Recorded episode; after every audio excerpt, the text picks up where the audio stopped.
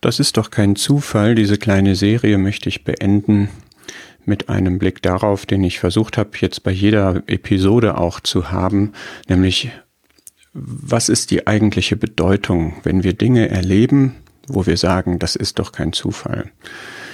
Ich möchte da Römer 11 anwenden, der sagt, von ihm, durch ihn und für ihn sind alle Dinge, ihm sei die Herrlichkeit in Ewigkeit. Amen.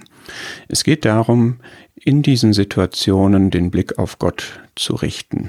Er zeigt durch etwas, was geschieht, wenn wir das aus seiner Perspektive sehen, aus seiner Warte sehen und ich habe immer den Bezug zur Bibel hergestellt, die uns die Grundlage dafür ist, Dinge zu interpretieren, auch Erlebnisse, die wir haben.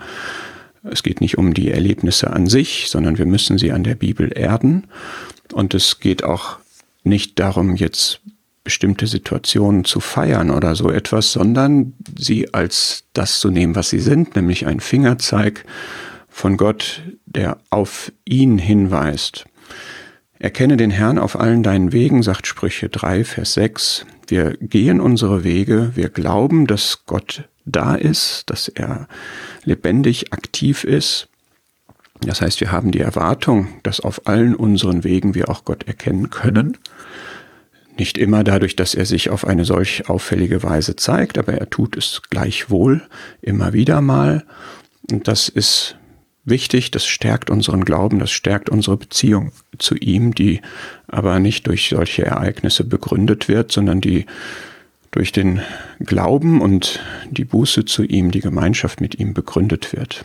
Aber so wie er das bei seinem Volk Israel gemacht hat, dass er immer wieder sich bezeugt hat, so wie die Schrift es sagt, dass er das auch bei Menschen tut, die noch nicht an ihn glauben, um sie auf sich aufmerksam zu machen und zur Buße zu leiten, so dürfen wir das auch erleben als Kinder Gottes, dass er in unserem Leben ja etwas von seiner Herrlichkeit zeigt.